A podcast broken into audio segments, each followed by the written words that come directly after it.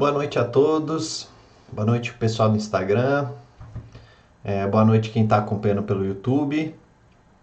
Então, é, gostaria de falar hoje sobre algumas reflexões que eu venho, ten eu venho tendo durante esse período da quarentena, né?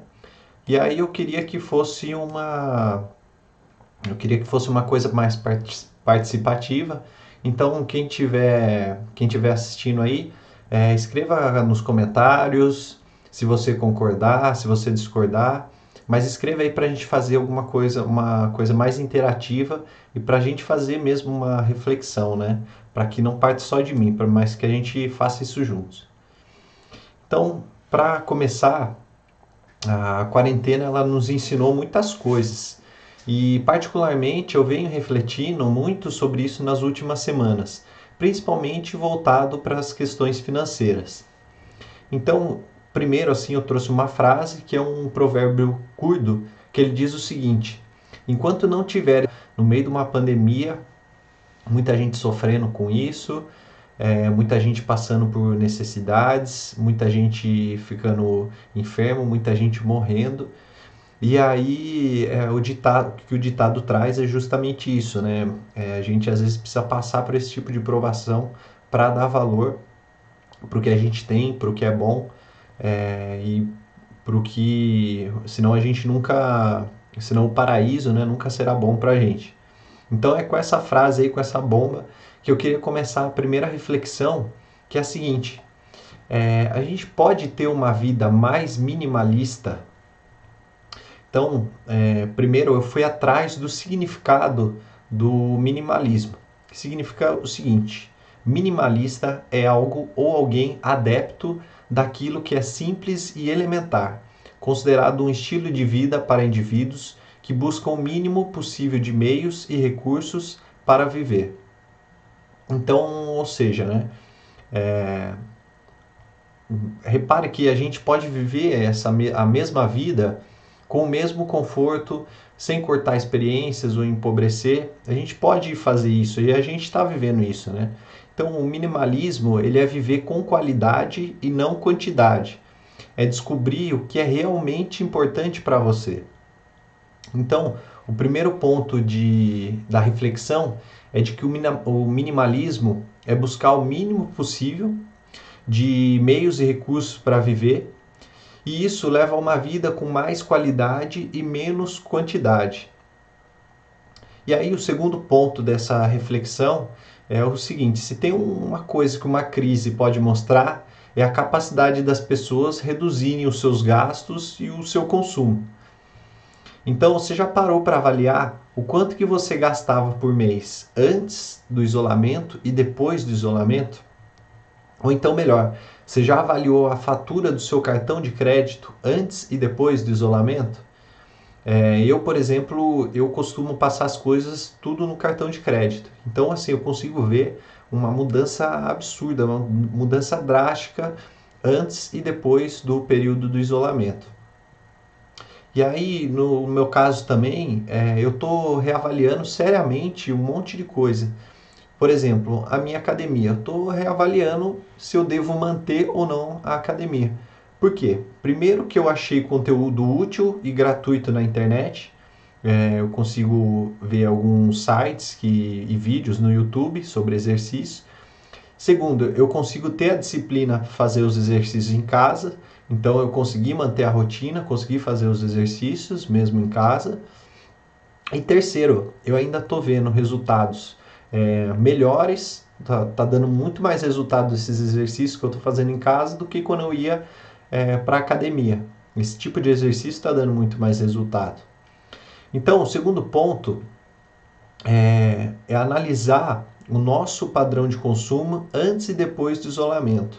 E aí, voltando para a questão inicial, né? será que a gente pode ser é, mais minimalista? Será que a gente pode viver somente com o necessário? E aí, eu queria ver a resposta de vocês. Se vocês tiverem algum comentário a fazer, será que a gente pode viver de uma forma mais minimalista, focando mais na qualidade do que na, na quantidade? E aí, repare que nossa vida é uma constante avaliação de tudo que temos. Então a gente está sempre revendo os nossos gastos, está sempre revendo os, os hábitos financeiros que a gente tem. E aí é, o isolamento ele deixou mais nítido os maus hábitos financeiros que a gente tinha. É, e o terceiro, que o nosso padrão de consumo muitas vezes não é alinhado à nossa realidade. Então, às vezes, muitas pessoas é, costumam comprar roupa mais cara do que o seu padrão de, de vida pode, pode pagar, comprar acessórios, comprar um carro que é maior do que o seu padrão de, de, de vida. Então, assim, é esse tipo de reflexão que eu queria trazer primeiro sobre será que a gente pode ser é, mais minimalista? Será que a gente pode viver essa vida mais minimalista? Bom, então essa é a primeira reflexão que eu queria fazer. A segunda, a segunda reflexão ela é consequência da primeira. E é a seguinte: qual é a importância de uma reserva de emergência? Então, a emergência ela é uma situação onde algo imprevisto acontece subitamente, né, pega a gente desprevenido, e ela exige uma ação, uma, uma é, solução que seja imediata. Então, vamos tomar como exemplo o caso de 2020. Ninguém previu que um vírus ia se espalhar pelo mundo e uma velocidade tão grande. Segundo, que seriam necessários isolamentos pelo mundo todo. E terceiro, que esses isolamentos implicariam no fechamento da maior parte das atividades econômicas. E aí isso se transformou numa bola de neve, que aí impactou tanto os empresários quanto os empregados e até quem era desempregado. Então, por isso, a importância tantas vezes repetidas é, em qualquer conteúdo que você busque sobre finanças pessoais, que é de ter uma reserva de emergência. Então, como é que eu formo essa reserva de emergência? Como é que eu faço para ter essa reserva de emergência? Primeiro, você precisa saber o seu custo de vida mensal. Você precisa saber o quanto que você gasta por mês para você é, poder é, o segundo passo, que é você definir um valor que é cerca de 6 a 12 vezes o seu custo de vida mensal. Então, assim, você primeiro você é, descobre o quanto que custa viver o seu padrão de vida, e aí você tem que guardar de 6 a 12 vezes esse custo de vida. Porque se acontecer algum imprevisto, como aconteceu na pandemia, você ainda vai ter de 6 a 12 meses de autonomia garantindo, garantido no mesmo padrão de vida. Você vai continuar é, pagando suas contas, vivendo nesse mesmo padrão de vida. E aí o terceiro passo que é você investir em ativos de liquidez, ou seja, que você possa resgatar com rapidez. É, então, é, você, por exemplo, solicita o dinheiro no dia, no dia seguinte ele está na sua conta. E aí um dos exemplos mais é, comuns que tem desse tipo de ativo, que é o Tesouro Selic. Então você descobre primeiro o seu custo de vida mensal, vê quanto que custa a sua vida, quanto custa viver para você um mês, define de 6 a 12 meses esse valor e aí você vai investindo até juntar essa reserva de emergência nesse valor. Então, você tendo essa, essa reserva de emergência, é, você fica mais preparado para situações como essa. Então, eu queria ver se, se você puder comentar aí. É, eu queria saber, você foi atingido pela pandemia por não ter uma reserva de emergência? Você sentiu que você é, se tivesse uma reserva de emergência, você estaria mais preparado para passar ou passaria por menos sufoco, menos aperto, né? E aí é interessante porque, por exemplo, vamos supor que uma pessoa é, que fique desempregada, o que aconteceu com muita gente durante o período da pandemia, né? Se ela tivesse uma reserva de emergência, ela ainda poderia continuar no padrão de vida dela por alguns meses até que ela se recom, é, recompusesse né, financeiramente, achasse outro emprego ou alguma outra condição. E aí também serve para empresário, né? Se o empresário que precisou fechar a sua porta, precisou fechar a sua loja, também se tivesse um fundo de emergência, uma reserva de emergência de alguns meses, ele conseguiria passar pela crise é, sem muito sufoco, né? sem muita, muita exigência. E aí, esse preparo é importante, é importante eu gostaria de vocês comentassem, né? O que, que vocês acham também de, de ter a reserva de emergência, ou então, se você não tinha e se você foi impactado por isso durante a pandemia, durante o isolamento. Bom, a terceira reflexão que eu começo é com uma frase do Abraham Lincoln e ele diz o seguinte: Se eu tivesse seis horas para derrubar uma árvore, eu passaria quatro horas afiando o meu machado. Então, qual que é a reflexão que eu quero trazer aqui? Será que a gente está no momento de afiar o machado? Então, vamos analisar primeiro essa frase do, do ex-presidente dos Estados Unidos.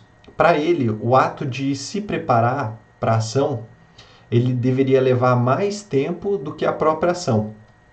Ou então, até melhor, né? Vale mais a pena gastar tempo em um bom planejamento do que a execução de fato. E aí a execução, ela seria uma consequência de um bom planejamento, né? Por isso que ele fala a importância de ter um bom planejamento. Depois a execução seria apenas uma consequência. Então, se hoje a gente não pode sair de casa, será que a gente não pode usar esse tempo é, para nos preparar para o que a gente acha ser necessário na nossa vida? Por exemplo, teve gente que achou necessário durante essa, é, esse isolamento fazer uma pausa, descansar, aliviar a rotina de estresse, passar mais tempo com os filhos, com a família, ou seja, é, é, dar um tempo, né? ter um tempo para você mesmo. De repente é uma forma de se pensar e de, de passar por isso. Segundo, teve gente que resolveu focar mais no trabalho, é, de repente usar esse tempo para desenvolver um projeto novo, uma ideia nova. E também teve gente que resolveu focar na instrução, na educação, é, de ler um livro, um livro novo, é, de fazer um curso online. Inclusive, tiveram várias plataformas disponibilizando cursos gratuitos. É, alguma, alguns sites também estavam é, vendendo livros gratuitos, a Amazon estava é, deixando as pessoas lerem alguns livros gratuitos. Então, assim, é, a ideia é usar esse tempo disponível para afiar o machado, ou seja, para você se preparar, para você se planejar, para que quando as coisas voltem ao normal, você possa estar tá pronto para partir para a execução, partir para a ação. Então, por que não aproveitar esse tempo para se planejar financeiramente? Rever os custos, rever as contas, rever os hábitos financeiros. Aqui mesmo na casa dos meus pais, que eu estou passando durante o isolamento, é, teve um exemplo disso. Eles assinam há mais de 15 anos um jornal, e aí, como hoje em dia o jornal está cada vez mais em desuso, é, até chegar o jornal é, a maioria das pessoas já conseguiu ver a notícia pela internet, já teve acesso à informação antes que o jornal possa chegar. E aí, aproveitando esse isolamento para fazer alguns cortes de custos, né, a minha mãe resolveu ligar para cancelar o jornal. E aí, sabe o que aconteceu? Quando ela ligou lá pedindo que ia é, cancelar o jornal, né, solicitando a cancela, a, o cancelamento, eles diminuíram quase 50% o valor da assinatura. Então, olha que interessante, né? Às vezes é, a gente está tendo essa oportunidade, está tendo esse tempo. Será que a gente não poderia ligar para aqui, como foi o caso no jornal, ligar para o plano de celular, ligar para o plano de TV por assinatura, tentar renegociar isso, tentar conseguir esses serviços por um custo muito menor. Aproveitar esse tempo, você está em casa mesmo, não vai fazer nada é, tentar ligar para essas coisas para diminuir os custos, rever os custos, se planejar financeiramente. E aí, é, isso também serve para a vida como um todo. Então, por exemplo, as pessoas que decidiram ficar em casa para descansar, que aproveitaram esse isolamento para descansar, também se planejar, é, realmente descansar, é, ter um repouso, é, melhorar a saúde como um todo para que quando voltem as coisas ao normal, você esteja o machado esteja afiado, né? Você esteja preparado para enfrentar e para partir para execução, se for o caso, se for, você tiver uma ideia a ser, a ser executada. Então, essa é a terceira reflexão que eu, que eu fiz. E aí, se você tiver algum comentário, né, o que você acha se a gente está nesse momento realmente de afiar o machado, de aproveitar esse tempo para a gente é, refletir. Então, comenta aí, fala aí o que você acha que aí a gente já vai para a quarta reflexão.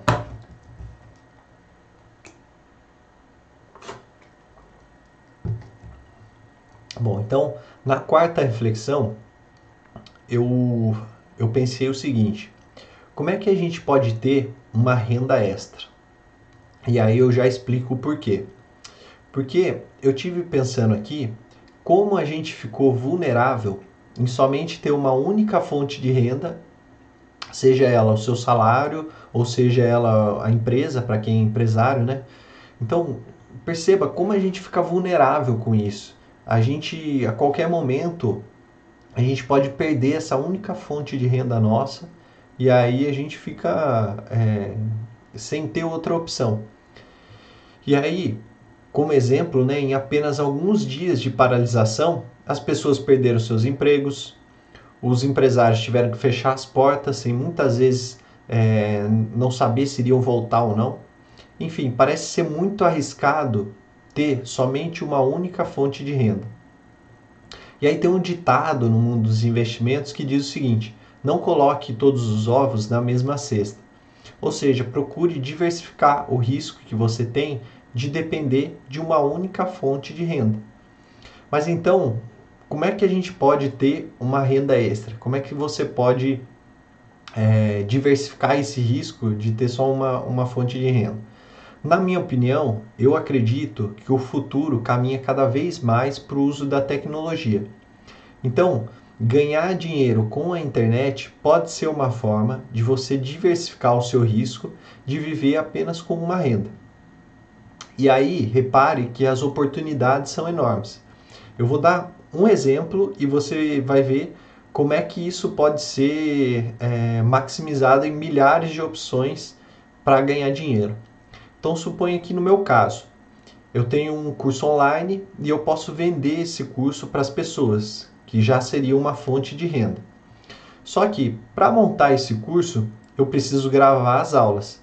Então, uma pessoa é, que tem um ambiente, pode ser um estúdio, pode ser um quarto preparado com uma iluminação correta ou com uma decoração boa, algo que é, facilite, né? E que também tem os equipamentos de gravação para gravar a aula, é, também podem ganhar dinheiro. E aí depois, é, eu preciso de alguém para editar a filmagem, porque não é só filmar, você tem que cortar as aulas, você tem que tirar é, as partes que, que você errou, os vícios de linguagem, ajustar o áudio com o vídeo. Então, aí já tem mais uma forma de ganhar dinheiro. Alguém que faça a edição desses vídeos, dessas aulas. É, depois, com o curso pronto, eu preciso divulgar para as pessoas. Eu preciso fazer as artes, fazer os, os posts, eu preciso divulgar nas redes sociais. E aí toda essa identidade visual também existem pessoas especializadas, designers, publicitários, que fazem isso e ganham dinheiro com isso, né? Já seria uma outra fonte de renda. Todas elas ligadas à tecnologia, ligada à internet, mas são fontes de rendas diferentes. E aí depois, é, com, a, com o curso pronto, a, o material editado, a arte feita, eu preciso que as pessoas fiquem sabendo do meu curso. E para isso, tem gente que é expert em anúncios, tanto no Instagram como no Facebook, no Google, e elas ganham dinheiro com isso. Ou seja, você paga para a pessoa divulgar o seu conteúdo é, para que ele possa chegar ao máximo de pessoas possíveis e, e, e, mais, né? Pessoas que estejam interessadas nesse conteúdo. Tem gente que é expert em fazer isso, faz muito bem, consegue converter é, é, o dinheiro que você investe em anúncio em, no, na aquisição do produto que você está oferecendo. Então, também seria uma outra fonte de renda. E aí, por fim, vamos supor que você não queira fazer nada disso, não quer colocar a mão na obra, não, não tem tempo. Você ainda pode ganhar dinheiro é, com uma comissão se você indicar o meu curso para uma outra pessoa fazer. Também é possível fazer isso. Tem plataformas como, por exemplo, a Hotmart, que você se afilia a algum tipo de curso e aí, simplesmente pelo ato de você indicar os cursos, você ganha uma comissão, você ganha uma parte. E aí, se você conseguir vender para o máximo número de gente, o máximo número de pessoas, você também vai ganhar uma boa grana. Então, repare que, assim, usando um simples exemplo de, de fazer um curso, né? Existem várias outras oportunidades de você poder ganhar uma renda extra utilizando a tecnologia.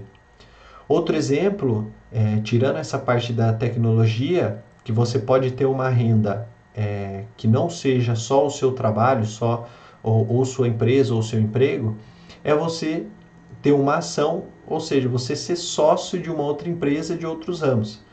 Então, é, se quando você compra uma ação, você se torna sócio de uma empresa. E aí, consequentemente, você recebe os, os lucros, os dividendos dessa ação. Então, você estaria diversificando a sua fonte de renda. E aí, acho que a grande questão aqui é você procurar também diversificar a empresa que você vai investir. Então, por exemplo, se você trabalha na, na área da saúde, não vale a pena você investir uma empresa de saúde, porque você vai continuar é, com o risco no mesmo setor. Se acontecer alguma coisa na área da saúde, todas as empresas vão cair. Vamos supor que você é médico e ainda investe num, num, numa seguradora de. num plano de saúde, né? uma empresa que vende planos de saúde. Se der algum, é, algum problema na área, da, no setor da saúde, tanto você com o seu emprego vai sofrer, quanto a ação que você tem. Então a ideia também é você investir em ação, mas diversificar. Então, por exemplo, se você é da área da saúde, você investir na área de alimentos, na área de transporte, é, na área de commodities, ou seja, coisas diversificadas.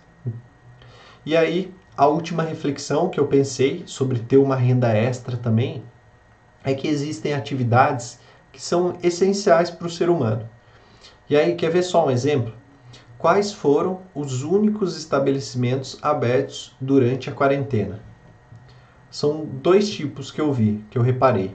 Primeiro, as farmácias, ou seja, saúde, tudo que envolve saúde é essencial para o ser humano. E o segundo, alimentação, que aí principalmente os, é, os supermercados né, que ficaram abertos, mas também os restaurantes, apesar de estarem fechados para o público, eles ainda estavam entregando e muita gente estava pedindo, estava é, solicitando comida, né, pedindo por aplicativo ou pedindo delivery. Então, assim, eu acho que esses dois setores são fundamentais que, independente se acontecer alguma pandemia, se acontecer algum desastre, acontecer qualquer que seja uh, o problema que venha acontecer, eu acho que são dois tipos de setores que ainda são essenciais. Então, dificilmente vai ter alguma crise que impacte muito esses dois setores. Bom, e aí baseado em tudo isso, eu chego na minha última reflexão, que é o seguinte: o futuro ele vai ser tecnológico? O futuro será tecnológico? Bom, os negócios digitais sobrevivem às pandemias. Isso a gente está vendo agora. E aí os negócios de empresas como é, de telecom, né, de tecnologia e comunicação, foram os menos impactados com isolamento por dois motivos. Primeiro, eles já trabalhavam em regime de home office há muito tempo, enquanto as pessoas ainda estão experimentando né, trabalhar de casa, ainda estão conhecendo como é que é fazer isso. Você tem programadores, é, principalmente nessa área de tecnologia da informação, as pessoas já trabalham em casa há muito tempo, isso aí já é parte da rotina deles. E segundo, que o tipo de negócio é, ele fica muito mais essencial em períodos como esse de isolamento. Porque as pessoas precisam se comunicar e, mesmo que seja à distância, é, elas utilizam a tecnologia, seja por ligação ou seja por internet. Então, é um, a tecnologia ela parece ser muito essencial, parece ser uma, é, uma área do futuro. Então, por isso que eu estava pensando esses dias, o futuro ele vai ser tecnológico exclusivamente. E eu acredito que esses empregos digitais, né, que envolvem a parte de tecnologia, programação, é, áreas voltadas à internet, tudo que é ligado à tecnologia, eles vão, eles sobrevivem às pandemias, a gente está vendo isso. Porque um programador ele consegue trabalhar de casa, ou melhor ainda, ele já trabalhava antes do isolamento. E aí talvez seja interessante pensar em um futuro conectado, tecnológico, e como você vai estar inserido nesse mundo em termos financeiros. Ou seja, como é que você pode se antecipar esse movimento, se é que a gente já não está atrasado, né? E vislumbrar alguma forma de ganhar dinheiro com isso. Ou seja, se preparando para se adentrar nesse mercado de trabalho, é, se preparando, se capacitando para entrar nesse mercado de trabalho, ou então investindo em empresas de tecnologia, ou então investindo em empresas que estão vendo a tecnologia como um, um, uma necessidade do futuro. Um caso, um exemplo disso é as ações da Magazine Luiza. As ações da Magazine Luiza elas subiram há pouco mais de 3, 4 anos, elas valiam um real e aí chegaram a valer mais 100 reais. Tudo isso por quê? Porque eles investiram pesadamente em tecnologia. Eles já sabem que o futuro vai ser tecnológico e aí eles estão correndo, colhendo os frutos porque eles foram os primeiros. Então eles sempre estão na frente nessa parte tecnológica. Então como é que a gente pode aproveitar isso desse futuro tecnológico? A gente se antever e a gente aproveitar isso é, para ganhar dinheiro, para é, se preparar, seja para o mercado de trabalho, seja para investir em empresas que tenham esse propósito tecnológico, né? Mas então é, é mais uma reflexão que eu fiz que tem a ver com o mundo financeiro e aí que conecta com tudo isso que a gente falou. Então, queria saber de você também o que você acha desse futuro. Será que ele vai ser tecnológico também? Deixe o seu comentário aí.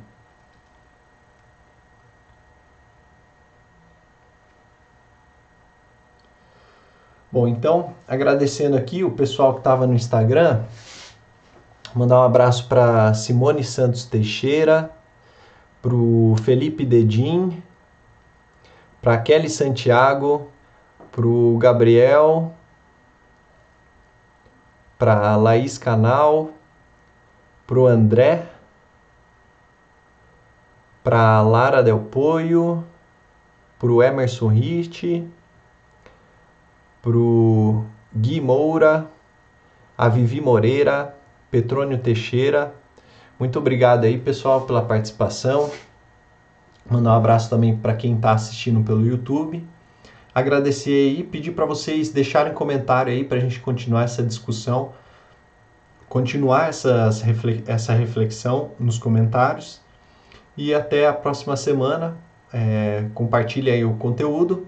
Um abraço para vocês. Até mais. Tchau, tchau.